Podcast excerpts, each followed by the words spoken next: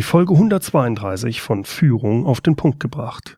Heute spreche ich mit Markus Ponto über das Thema Betriebsrat. Willkommen zum Podcast Führung auf den Punkt gebracht. Inspiration, Tipps und Impulse für Führungskräfte, Manager und Unternehmer.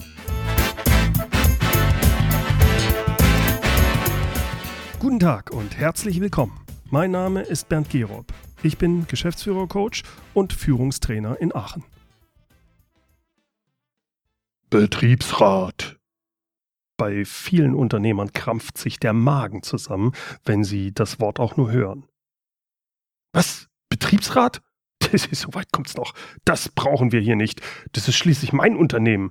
So weit kommt's noch. W warum soll denn da überhaupt jemand mitbestimmen? Tja, wenn ich ehrlich bin, genauso habe ich auch gedacht, als wir unser Startup-Unternehmen hatten. Wären die Mitarbeiter da auf die Idee gekommen, einen Betriebsrat zu gründen, dann hätte ich das sicherlich als ein Affront und als Verrat mir gegenüber empfunden. Erst mit den Jahren als Manager im Konzern habe ich verstanden, dass es in einem größeren Unternehmen sinnvoll sein kann, eine Gegenkraft zum Management zu haben. Man braucht sich nur manche egomanischen Topmanager anzuschauen und dann wird einem klar, dass die Mitbestimmung in Unternehmen eine Errungenschaft und ein Vorteil nicht nur für die Belegschaft, sondern für das gesamte Unternehmen sein kann. Aber ein Betriebsrat in einem kleinen Unternehmen, gar in meinem eigenen Unternehmen? Tja, genau darüber spreche ich heute mit Markus Ponto. Markus Ponto war lange Jahre Betriebsrat und auch stellvertretender Betriebsratsvorsitzender eines großen Dienstleisters in der Telekommunikationsindustrie. Seit 2012 ist er selbstständig und schult und berät Betriebsräte. Außerdem betreibt er den YouTube-Kanal Betriebsrat TV. Über seine YouTube-Videos bin ich auch auf ihn aufmerksam geworden. Mit ihm unterhalte ich mich über die Herausforderungen und auch den Frust eines Unternehmers, wenn ein Betriebsrat gegründet wird. Wir sprechen aber auch über die Vorteile, die es auch für den Unternehmer haben kann, wenn die Mitarbeiter einen Betriebsrat gründen. Hier also mein Interview mit Markus Ponto. Herr Ponto, was antworten Sie einem Unternehmer, der Ihnen die Frage stellt, warum braucht es überhaupt einen Betriebsrat in einem kleinen Unternehmen? Gerade so ein typischer Unternehmer mit 10, 20 Mitarbeiter, äh, der ärgert sich da vielleicht auch gerade drüber, dass er einen Betriebsrat auf einmal vorgesetzt bekommt. Der fragt sich dann, was hat sich der Gesetzgeber denn dabei eigentlich gedacht? Ja, das ist, ist eine gute Frage, ähm, aber auch eine verständliche Frage für einen Unternehmer, der so ganz äh, das gewohnt war, alles alleine im Betrieb zu gestalten. Aber der Grundgedanke ist, glaube ich, relativ einfach. Also wir leben in einem Wirtschaftssystem, wo es darum geht, dass Unternehmen Gewinne erwirtschaften. Und das Ziel eines Unternehmers ist natürlich die Gewinnmaximierung. Jetzt ist es äh, so, dass die Arbeitnehmer, die in dem Unternehmen beschäftigt sind, deren erstes Ziel ist nicht die Gewinnmaximierung des Unternehmens, sondern deren Ziele sind ein sicherer Arbeitsplatz, ein guter Lohn, humane Arbeitsbedingungen. Das heißt, wir haben da einen Interessenkonflikt. Denn ein hoher Lohn, ja, würde genauso wieder dann äh, den Gewinn minimieren oder oder senken. Mhm. Und der Gesetzgeber, so glaube ich, hatte dann das Ziel, dass es einen Ausgleich geben muss zwischen den un äh, unterschiedlichen Interessen, den un Interessen der Arbeitnehmer und der Arbeit und des Arbeitgebers. Mhm. Und dann hat man eben, das ist ja ein sehr äh, altes Gesetz schon, ähm, Betriebsverfassungsgesetz, dann hat man eben da rechtliche Spielregeln festgelegt. In welcher Form und wann müssen sich die Betriebsparteien ähm, auseinandersetzen, um einen Ausgleich herzustellen. Sie haben eben schön gesagt, also das Ziel eines Unternehmers ist es Gewinnmaximierung des Unternehmens. Da würde ich gerne einhaken. Ich glaube, es gibt solche Unternehmen, je größer und je mehr man am Aktienmarkt ist, bin ich mit Ihnen vollkommen einverstanden. Die Unternehmer, die ich bisher kennengelernt habe, das Gros davon, da geht es nicht um Gewinnmaximierung.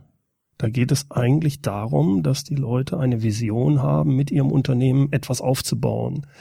Äh, dass sie dazu Gewinne brauchen, ja, aber das ist nicht das eigentliche, der eigentliche Zweck. Das heißt, die haben eine bestimmte Vision, was sie umsetzen wollen und da brauchen sie nachher sicherlich auch Gewinne, aber eine Gewinnmaximierung in der Art, wie Sie es eben beschrieben haben, sehe ich ja eigentlich fast nur bei großen Unternehmen, die am Aktienmarkt sind, im Quartal, jedes Quartal wieder was abliefern müssen.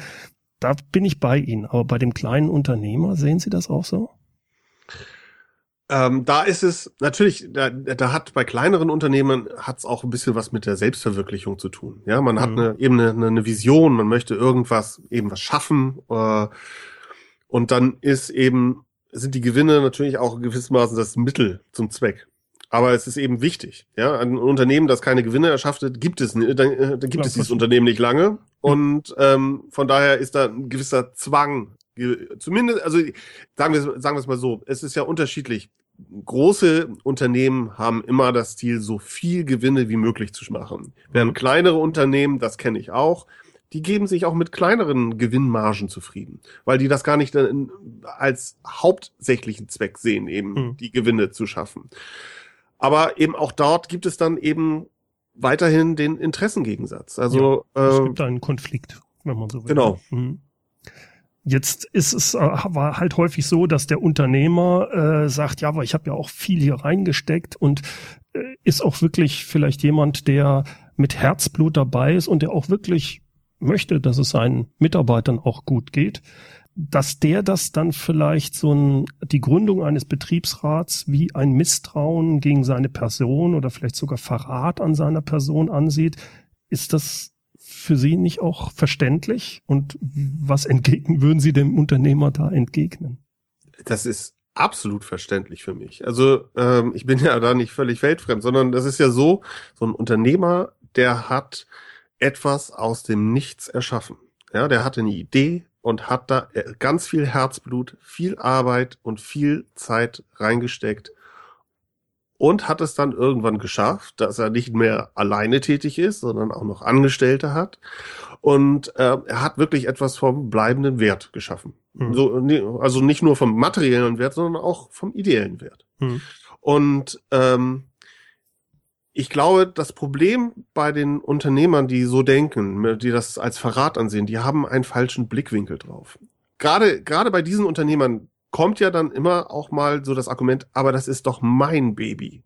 Hm. Ja, das ist doch mein Kind. Wie kann, wie, wieso sollen da jetzt andere Leute drüber bestimmen? Wenn man dieses Bild fortführt und sagt, ja, das ist ein, das Unternehmen ist ein Kind. Was passiert mit Kindern? Sie wachsen, sie werden erwachsen.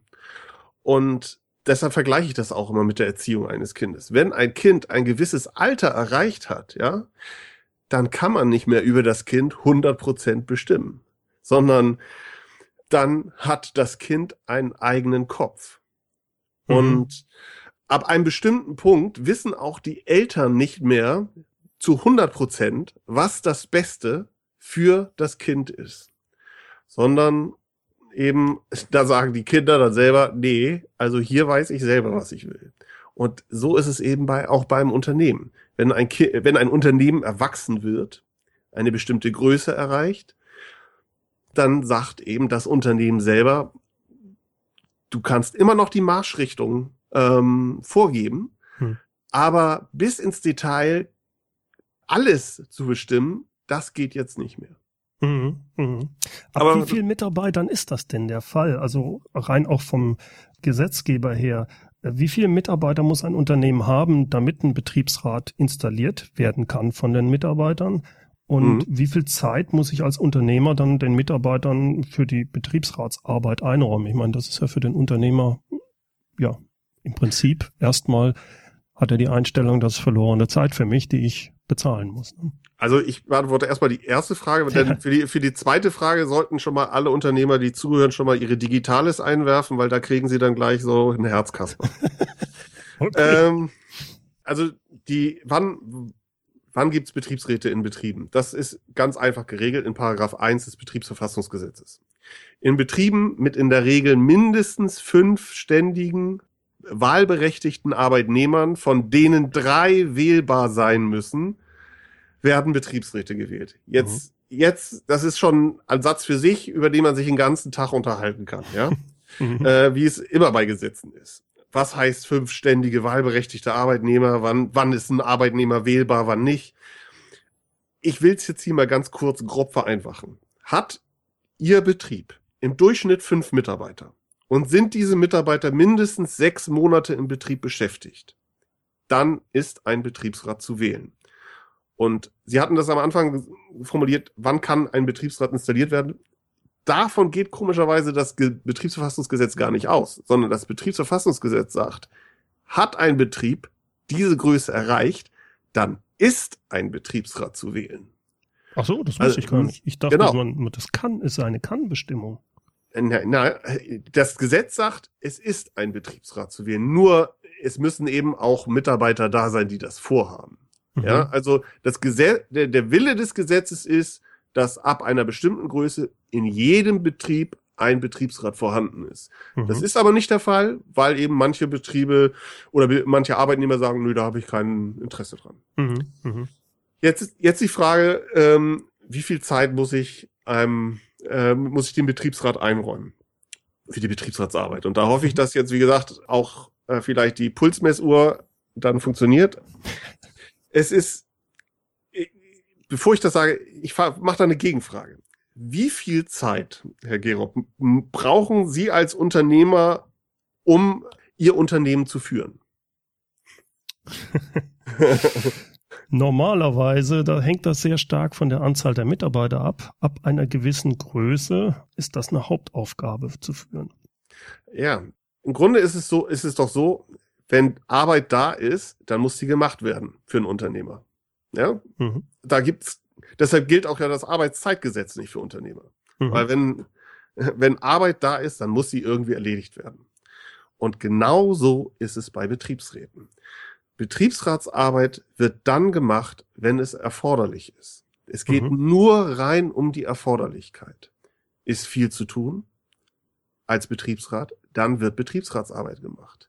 Das kann sein, dass es vielleicht nur eine Stunde im Monat ist, in einem kleinen Betrieb, wo nichts groß zu regeln ist. Mhm. Das kann aber auch sein, dass da einzelne Betriebsräte rund um die Uhr irgendwie tätig sind. Das hängt eben sicherlich von der Größe des Unternehmens ab, aber eben auch von dem, was in dem einzelnen Unternehmen zu regeln ist.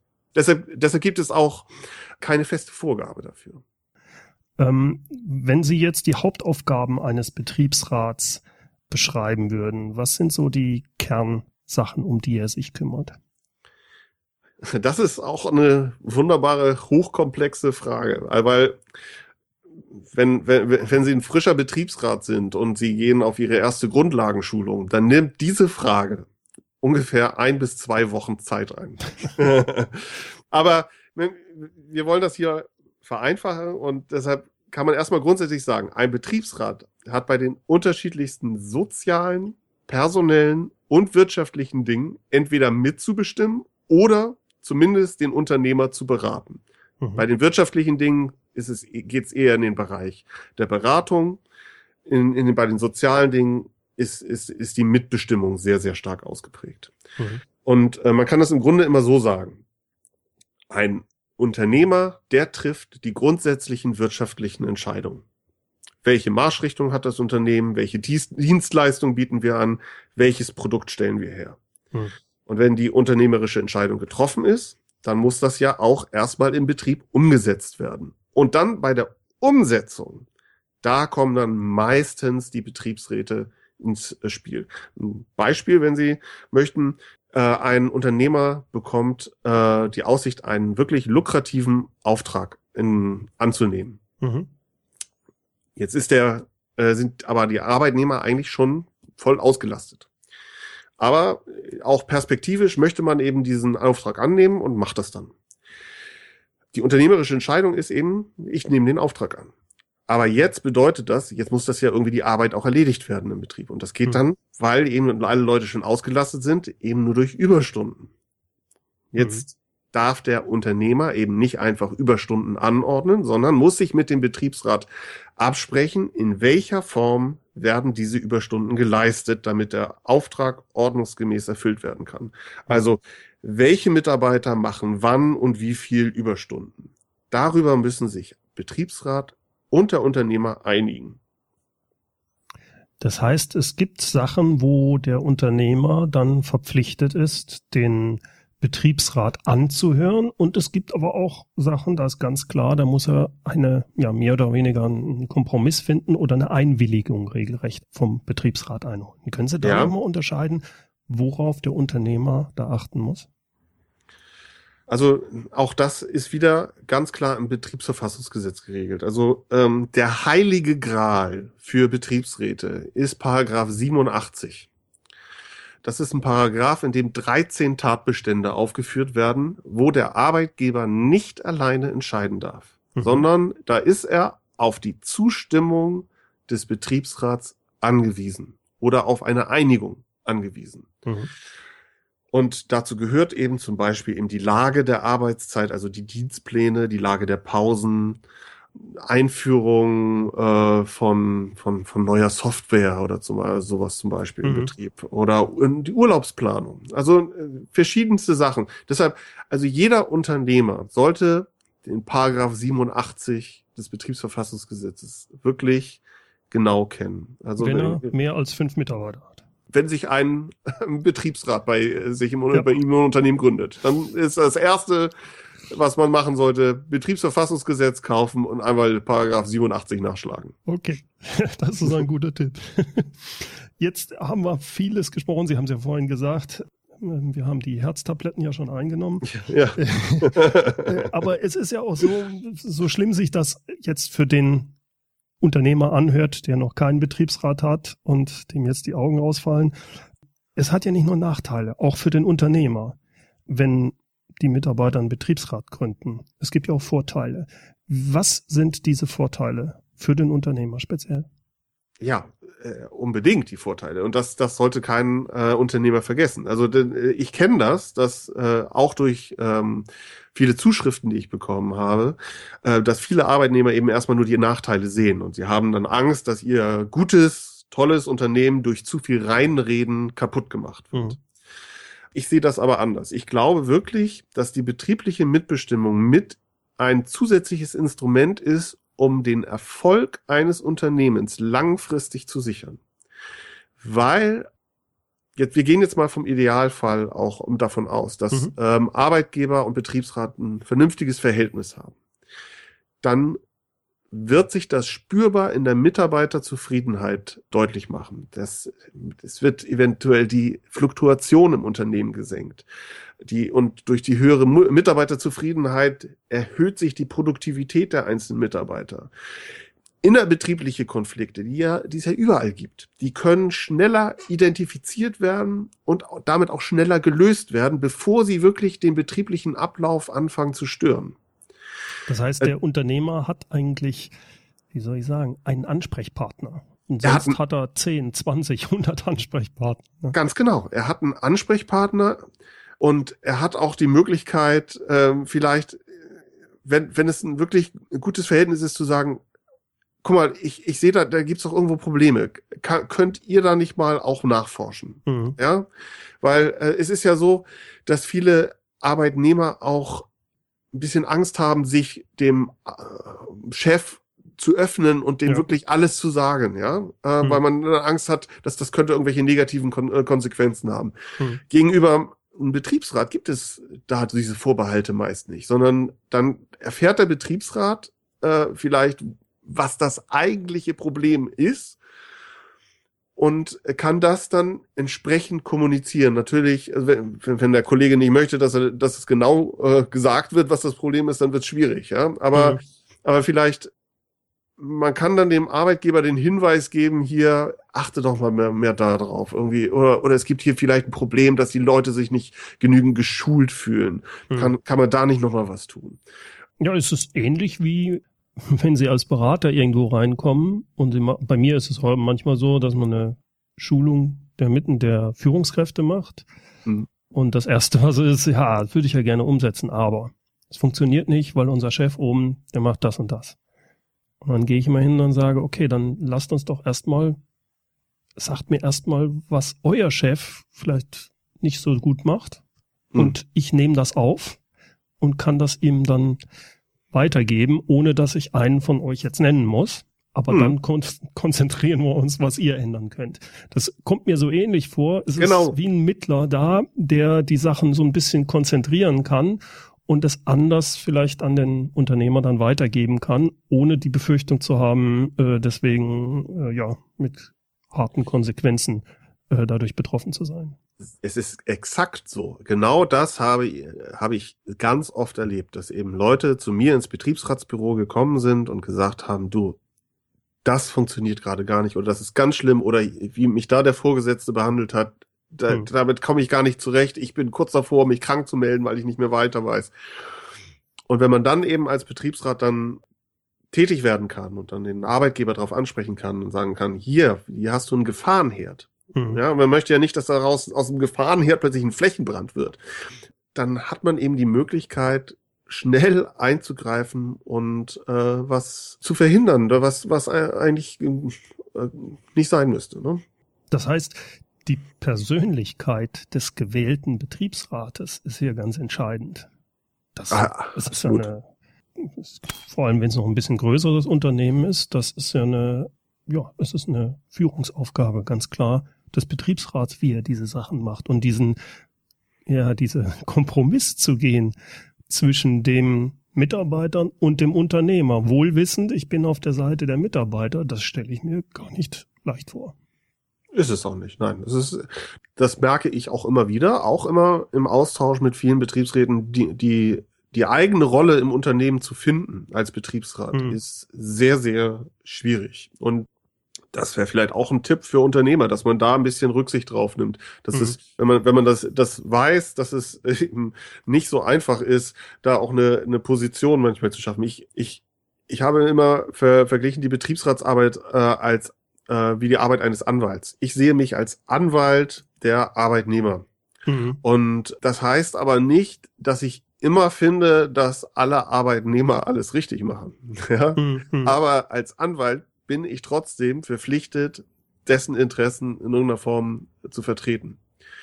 Dann eben das gegenüber dem Arbeitgeber zu, auch zu vertreten, ja, äh, obwohl man eventuell weiß, ja, ich, ich persönlich würde es vielleicht anders sehen, äh, dann einen Ausgleich zu finden, eben zwischen den Interessen des Arbeitnehmers und, und den Wünschen des Arbeitgebers, ja, dass man da Lösungen mhm. ähm, anbietet das ist, ist äh, nicht so einfach. Und deswegen gibt es auch dann diese Betriebsratsschulungen, so wie ich das verstehe, auch. Da wird wahrscheinlich dieses, diese Sache ja dann auch thematisiert, oder?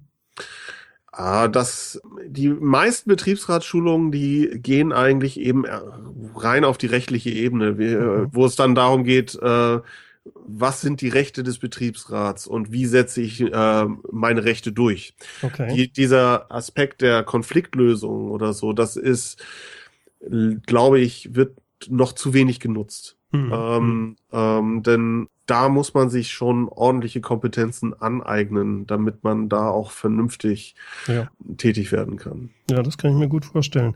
Was würden Sie denn einem Unternehmer sagen, wenn seine Mitarbeiter jetzt ein Betriebsrat gründen wollen, was weiß ich, der hat 20 Mitarbeiter, jetzt kommt ein Betriebsrat. Wie soll er sich verhalten und was sollte er tunlichst vermeiden? Also das Erste, was er tun sollte, ist, er kann sich in sein Büro setzen, darf einmal kurz weinen, ja, dass die betriebsratslose Zeit jetzt vorbei ja, wir haben ja gesehen, dass es Vorteile auch gibt, ja, also ja. muss er vielleicht gar nicht weinen. Äh, es ist, ja, es ist ja trotzdem, es ist ein, es ist jetzt so, er darf nicht mehr alleine entscheiden und ich, ja. ich, wie gesagt, ich kann jeden Unternehmer verstehen, dass das erstmal eine Sache ist, die man verdauen muss. Hm. Aber dann sollte man sich eben auch wirklich schnell mit dieser neuen Situation anfreunden. Und ähm, als, als Unternehmer sollte man sich sehr, auch sehr schnell informieren, welche Rechte, Aufgaben und Pflichten haben Betriebsräte. Mhm. Und damit meine ich jetzt nicht die Seminare, die äh, Hilfestellungen anbieten, wie man die betriebliche Mitbestimmung am besten aushebelt, die mhm. ja auch leider immer mehr Hochkonjunktur haben, sondern es geht wirklich darum, einfach zu verstehen, was sind eigentlich die Aufgaben eines Betriebsrats? Was ist seine Rolle im Unternehmen und was muss ich eben dabei beachten? Mhm. Und was ein Unternehmer auf jeden Fall vermeiden sollte, wenn ein Unternehmen, äh, wenn ein Betriebsrat gegründet wird, das ist, haltet euch aus dem ganzen Gründungsprozess raus. Mhm. Ja, nehmt da keinen Einfluss. Das ist das, äh, was oftmals wirklich schief läuft. Also gerade auch bei kleineren Unternehmen, wo das eben wirklich diese Kränkung, dieses Gefühl der Kränkung ist. Ja. Jetzt, ich habe doch eigentlich immer alles getan, damit meine Unternehmer zufrieden sind. Und jetzt kriege ich hier einen Stich ins Herz und es wird ein Betriebsrat gegründet. Mhm. Dann kommt eine Impulsivhandlung, dass man die Ankündigung für die Wahl von der Wand äh, reißt oder sowas. Ja, aus der Wut was ich, was man verstehen könnte, sollte man nicht tun. Mhm. Behinderung von Be Betriebsratswahlen oder auch eine Behinderung von Betriebsratstätigkeit ist ein Straftatbestand. Ja, mhm. niemand möchte sich sein Führungszeugnis deshalb äh, versauen. Mhm man sollte auch nicht als Unternehmer jetzt die Idee haben, ich habe hier diesen einen Mitarbeiter, den ich auch eigentlich gar nicht so, so doll finde, aber das ist so ein wunderbarer Speichellecker, der alles tut, was ich ihm sage. Dem schlage ich jetzt mal vor, dass er sich für die Betriebsratswahl vorschlägt und dann ist er mein persönlicher Maulwurf, mein Spion im, äh, im Betriebsrat und kann mich dann immer brandheiß informieren, wenn was Neues dabei rauskommt. Mhm. Da, wenn, wenn das erstmal bei der Belegschaft ankommt, ja, dann, dann geht die Motivation der Arbeitnehmer ins Bodenlose hm. und das Unternehmen wird Schaden nehmen. Also die Wahl, die Gründung eines Betriebsrats ist die Sache der Arbeitnehmer. Und wenn dann ein Betriebsrat gegründet ist und wenn der Betriebsrat vorhanden ist, dann kann der Arbeitgeber tätig werden. Mhm. Okay, verstehe ich. Das heißt, eine Chance in irgendeiner Weise, das zu beeinflussen, mit wem er dann zusammenarbeiten könnte, äh, die sollte er zumindest vor dieser Wahl auf keinen Fall angehen. Ich kann verstehen, wenn, äh, wenn da das in den Fingern juckt, das hm. ein bisschen zu beeinflussen. Ich, ich habe gerade von einem etwas größeren Unternehmen mitge äh, mitbekommen, wie der Arbeitgeber äh, Angst hatte vor einer bestimmten Liste. Das war so ein größeres Unternehmen. Mhm. Äh, und dann hat dieser Arbeitgeber verschiedene Listen sozusagen gesponsert. Äh, der hat also gleich nicht nur eine Konkurrenz für, für diese gefährliche Liste gegründet, sondern er hat mehrere Mitarbeiter dazu angestiftet, dass gleich vier, fünf Listen auch sich zur Wahl gestellt haben, hat die mit ähm, hat die unterstützt, dass die, dass die ihre äh, Wahlplakate machen konnten und so weiter und so fort. Ja, mhm. ähm, mhm. das erstmal ist es rechtlich alles super gefährlich für den Arbeitnehmer, Arbeitgeber. Mhm. Sollte er möglichst lassen. Und wie gesagt, das, das bekommt die Belegschaft mit. Das ist, ja. ähm, wie, wie, wie steht man dann vor seinen eigenen Arbeitnehmern da, wenn man dann eben so etwas torpediert? Also wir hatten es ja jetzt schon mehrfach mitgekriegt äh, und darüber gesprochen. Der Vorteil kann ja durchaus auch diese Nachteile überwiegen. Voraussetzung ist aber, dass es eine gute Zusammenarbeit, also Absolut. dass der Betriebsrat wie auch der Unternehmer Respekt voneinander haben, respektvoll miteinander umgehen. Und deswegen würde ich Sie gerne abschließend um jeweils drei Tipps zum einen für den Betriebsrat, wie kriegt es mhm. der Betriebsrat hin, eine gute Zusammenarbeit mit dem Unternehmer zu haben und vice versa? Fangen wir mal mit dem Betriebsrat an. Was, was sind so die drei entscheidenden Tipps, die Sie ihm geben, damit die Zusammenarbeit funktioniert? Also der erste Tipp, den ich habe, ist, dass Betriebsräte ihren Arbeitgeber nicht grundlos als ihren Feind ansehen sollen. Hm. Das ist etwas, was immer wieder vorkommt. Dass man aufgrund des Interessenkonflikts, diesen Interessengegensatz, dass man eben manchmal sehr, sehr weit auseinanderliegende Interessen hat und, und, Ziele hat, dass man dann das Gegenüber als Feind ansieht und dass man das bekämpfen möchte, dass man den Feind bekämpfen möchte. Das sollte nicht der Fall sein. Es gibt mhm. diesen Konflikt und die Aufgabe ist es eben, einen Ausgleich zu finden. Und man kann natürlich auch ganz hart für die eigenen Überzeugungen kämpfen oder sagen wir mal, ähm, verhandeln, danach streben, aber man sollte nicht in Feindbildern denken. Mhm. Äh, dann, weil wenn man in Feindbildern denkt, dann kommt es nicht zu einer Einigung. Ja. Man muss immer im Hinterkopf haben, das sind andere Menschen, andere Menschen haben andere Meinungen und man muss das akzeptieren, dass andere Menschen andere Meinungen haben. Und das ist eine der Grundvoraussetzungen, damit es eben überhaupt zu einer Einigung geben kann, äh, kommen mhm. kann. Dann das zweite ist, das gilt jetzt im Grunde eigentlich schon für, auch für den Arbeitgeber, aber Betriebsräte müssen absolut zuverlässig in ihrem Wort sein. Das ist auch eine äh, Vorgabe des Betriebsverfassungsgesetzes. Da heißt es, dass Betriebsrat und Arbeitgeber vertrauensvoll zusammenarbeiten sollen. Das hm. heißt nicht, im Geheimen soll man sich irgendwelche Nachrichten austauschen, sondern man soll sich auf das gegenseitige Wort verlassen äh, können. Hm. Äh, wenn, wenn ich etwas sage, so machen wir es, dann hält man sich dran. Auch ja. wenn einem das nicht vielleicht optimal gefällt. Das ist eine der Grundvoraussetzungen, damit die Zusammenarbeit funktionieren kann. Hm. Der, mein dritter Tipp, den ich absolut befürworte, ist, dass man ein rotes Telefon zwischen Betriebsrat und Arbeitgeber etablieren sollte. Okay. Das, das heißt, so wie es wir es früher bei den Russen und den, äh, Krieg, Amerikanern ja. im Kalten Krieg hatten, wenn es ganz gefährlich wird, dann klingelt das rote Telefon und man ja. tauscht sich ganz schnell untereinander aus, um ja. Missverständnisse auszuräumen. Und das ist etwas, was so gut wie nie vorkommt. Ich habe das selber auch nur ganz wenige Male im Unternehmen erlebt. Und wenn es dann aber funktioniert, dann ist es fantastisch. Also wenn es, ja. Wenn es einen Konflikt gibt, dann spricht man ihn sofort an. Wenn zum Beispiel der Arbeitgeber möchte jemanden einstellen, hat er auch jemanden bestimmten im Sinn, den er dafür haben möchte und muss dann jetzt den Betriebsrat anhören. Hm. Ja, dann hat der Betriebsrat in der Regel eine Woche Zeit, darauf zu reagieren.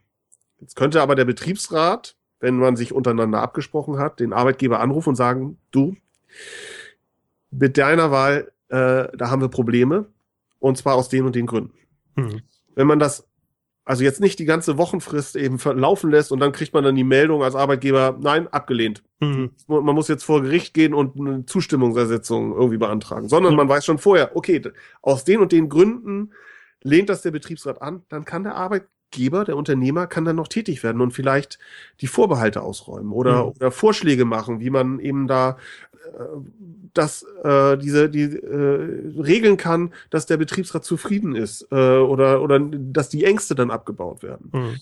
so dass man eben eine Einigung trifft zum beiderseitigen Nutzen. Und dazu ist es eben ganz ganz wichtig, dass man eben immer auch einen direkten Austausch hat. Wichtig ist aber übrigens eine ganz wichtige Sache: ja. Ein einzelner Betriebsrat darf nichts entscheiden. Das ist auch etwas, was Arbeitgeber immer vergessen. Okay. Auch der Betriebsratsvorsitzende nicht. Der Betriebsratsvorsitzende ist kein Chef vom Betriebsrat, ja. sondern er ist nur der Sprecher des Betriebsrats. Das heißt, der entscheiden kann immer nur das Gremium als Ganzes. Okay. Das, das, ja, das waren jetzt ja. die drei, drei Punkte. Äh, für, für den Unternehmer auch drei entscheidende Tipps. Äh, Sie haben einen davon gerade gesagt und den ich auch absolut wichtig finde. Als Unternehmer sollte man dem Betriebsrat den nötigen Respekt zeigen, den er verdient. Man mhm. darf nicht vergessen, der Betriebsrat wurde durch Mehrheitsentscheid durch die Belegschaft gewählt und sie vertreten den Willen der Arbeitnehmer. Wer also den Betriebsrat mit Füßen tritt, der tritt die gesamte Belegschaft mit Füßen. Mhm. Da dieses Bild sollte man im Kopf haben. Ähm, und ich glaube nicht, dass das die meisten Unternehmer möchten. Die, die haben hm. ähm, oftmals einen hohen Respekt vor ihren, vor ihrer ganzen Belegschaft, aber manchmal eben erstaunlich wenig Respekt vor dem Gremium. Ganz wichtig dann auch als zweiten Punkt, äh, auch wenn man das hier als selbstverständlich sehen könnte, keine Lügen gegenüber dem Betriebsrat.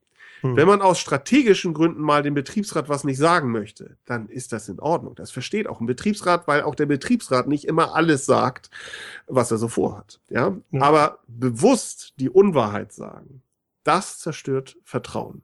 Ja. nur ein Beispiel auch wieder aus meiner Vergangenheit. Wir hatten mal ganz schwierige Sozialplanverhandlungen und wir wussten, dass ein Investor Gelder für Restrukturierungsmaßnahmen bereitgestellt hatte. Und haben den Arbeitgeber darauf angesprochen und der hat gesagt, nein, diese Gelder gibt es nicht. Dann haben wir den Sozialplan abgeschlossen und kurz danach gibt der Arbeitgeber ein Interview bei einer großen Zeitung und sagt, ja, von den vielen Geldern der Restrukturierung äh, des Topfs brauchten wir fast gar nichts.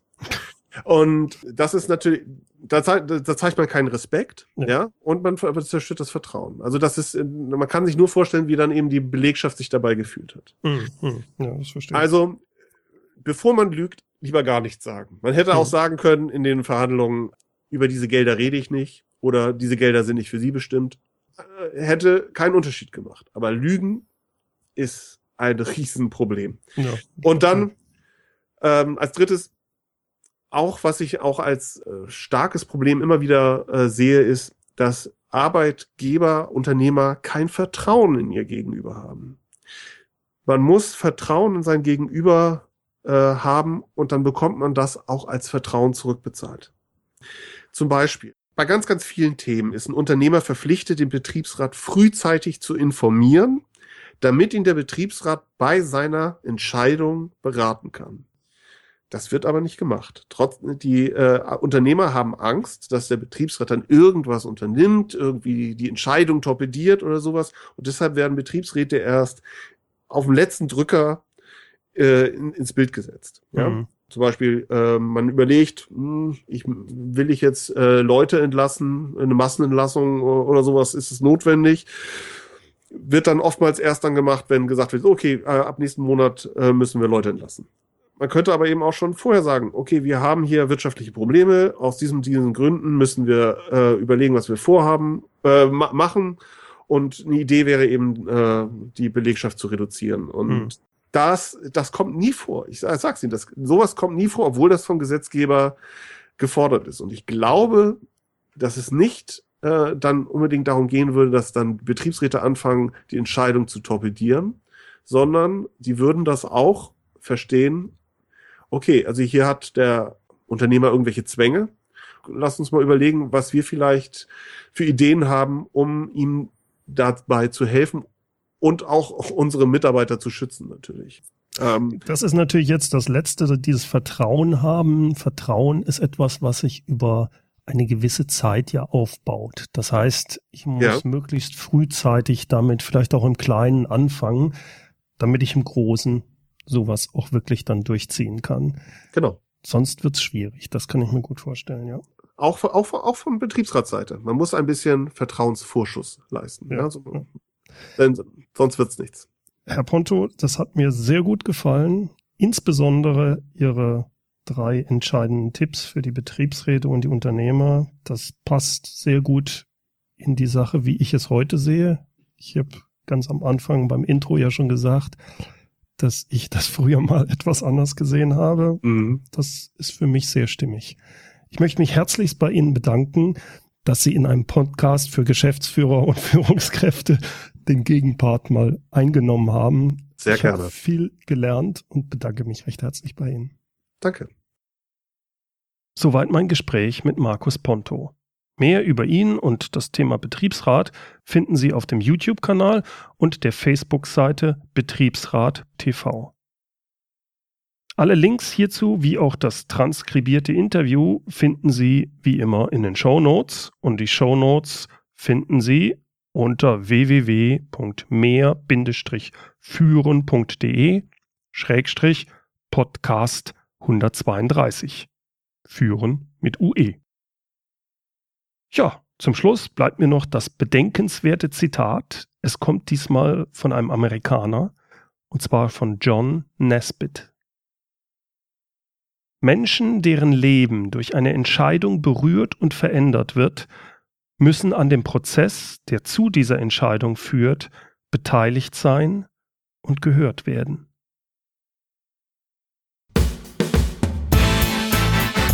Herzlichen Dank fürs Zuhören. Mein Name ist Bernd Gerob und ich freue mich, wenn Sie demnächst wieder reinhören, wenn es heißt Führung auf den Punkt gebracht. Inspiration, Tipps und Impulse für Führungskräfte, Manager und Unternehmer.